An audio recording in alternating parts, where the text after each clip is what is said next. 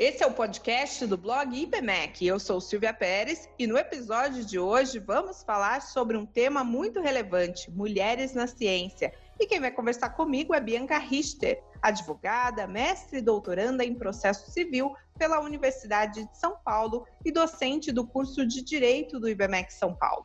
Para abrir esse debate, vou citar aqui um artigo da pesquisadora Fernanda de Negri, do Centro de Pesquisa em Ciência, Tecnologia e Sociedade do Instituto de Pesquisa Aplicada IPEA, que mostra que atualmente as mulheres são cerca de 54% dos estudantes de doutorado no Brasil, um aumento de 10% nas últimas duas décadas.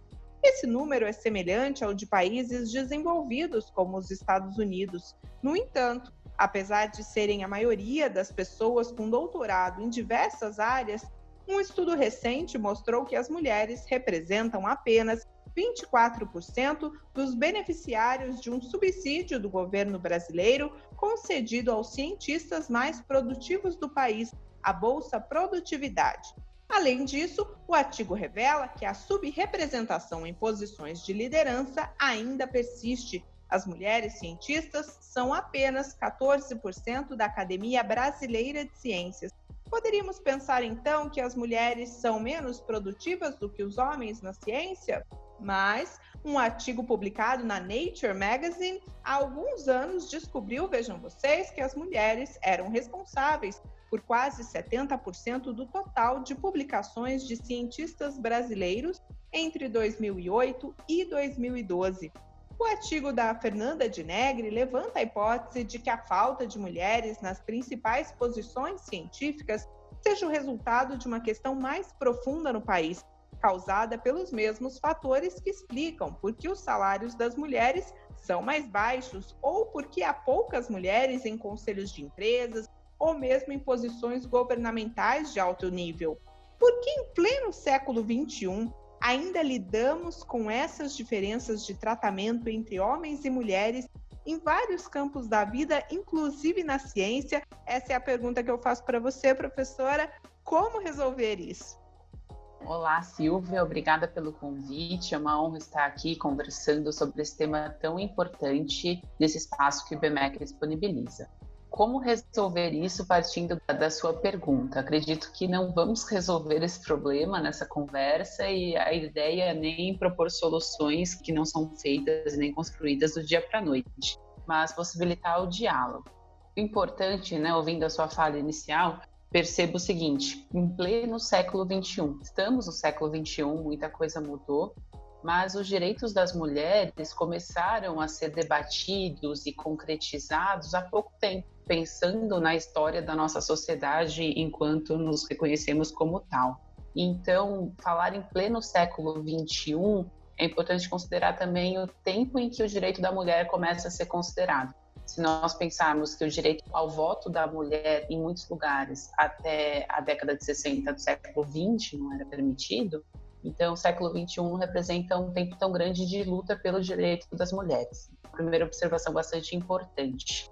Mas um lado positivo é, em pleno século XXI, estamos discutindo isso: como alterar o tratamento entre homens e mulheres na academia, na vida acadêmica, na ciência.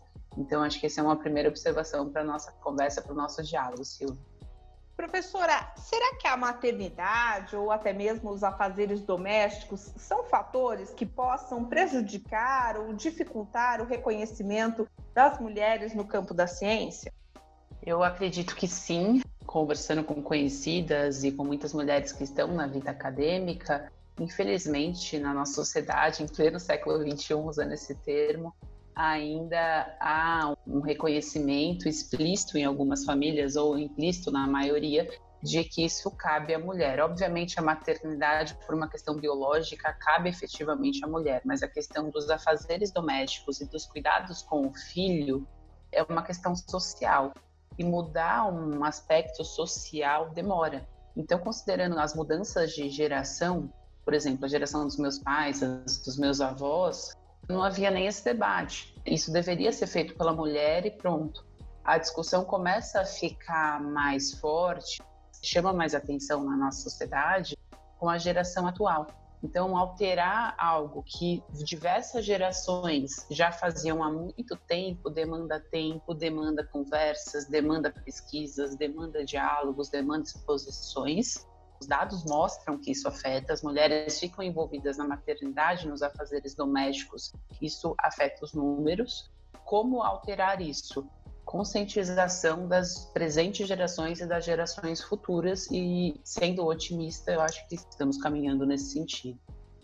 É possível equilibrar essa questão ou é algo ainda que nós vamos ter que lidar aí por mais muitos anos até que consiga se alcançar esse equilíbrio? Não, é, é possível equilibrar. Quanto tempo isso vai demorar, realmente não tenho como avaliar esse dado, mas eu acredito que seja possível. Tantos, tantos direitos hoje que nós temos conquistados, eles foram conquistados com a, a custa de muitas lutas, de muitos debates. Então, o direito das mulheres também de serem representadas nos mais altos cargos da vida acadêmica também é uma questão que merece debate e merece discussão. Agora, como equilibrar a questão é a dificuldade da mulher da nossa geração em perceber que a geração dela foi criada com uma concepção pouco igualitária. Óbvio que há exceções, mas com uma concepção pouco igualitária, vendo provavelmente na casa dela uma desigualdade de tratamento de afazeres domésticos entre os seus pais e os seus avós. E quando ela vive esse conflito na sua casa de reproduzir o que ela viu, o que ela conviveu, o que ela aprendeu através do exemplo e ter que mudar, isso gera um embate, isso gera um conflito entre tradições, entre costumes, entre gerações.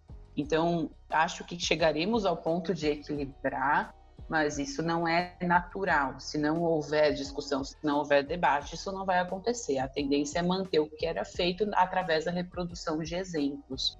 Então, é possível equilibrar mas isso não é natural. É importante debatermos, falarmos disso, principalmente em espaços acadêmicos como esse, de contato com alunos, com as novas gerações, para expor a questão e a importância do debate. Mudou, mudou. Há 20, 30 anos, 50 anos, a mulher está massivamente na graduação, no mestrado, no doutorado, era uma realidade distante.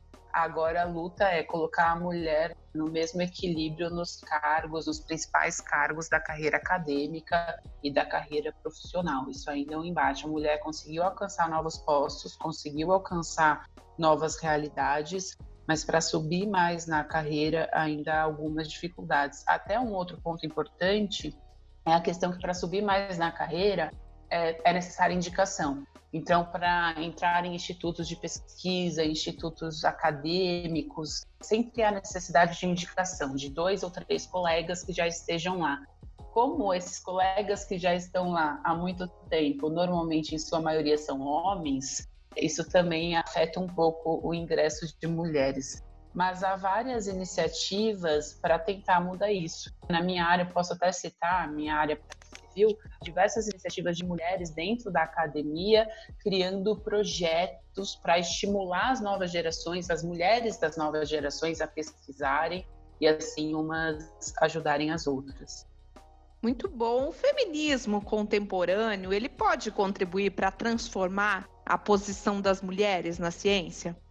Com certeza. A ideia do feminismo hoje é trazer essa discussão à tona, expor as desigualdades, trazer o debate. Então, se ele conseguir fazer isso, eu acredito que esteja conseguindo em alguma medida, percebendo o erro, percebendo a falta de indicação, percebendo o desequilíbrio, acredito que, sendo otimista de novo, acredito que em algum espaço de tempo, que eu não consigo prever, alcançaremos um equilíbrio a ponto das nossas alunas, dos, dos alunos e todos os alunos perceberem que, por exemplo, no corpo docente existe uma paridade entre homens e mulheres. No corpo diretivo existe uma paridade entre homens e mulheres. Nos principais órgãos de ciência do Brasil e do mundo existe uma paridade entre homens e mulheres. Isso é muito importante para o aluno em formação, para a aluna em formação se sentir motivado que pode chegar lá, que é um caminho, que o gênero não é impeditivo. Muito bom, muito obrigada, professora Bianca, pela participação. esse episódio do nosso podcast vai ficando por aqui. Outros conteúdos você pode conferir no nosso Spotify ou no blog Bebeck Insights. Até a próxima!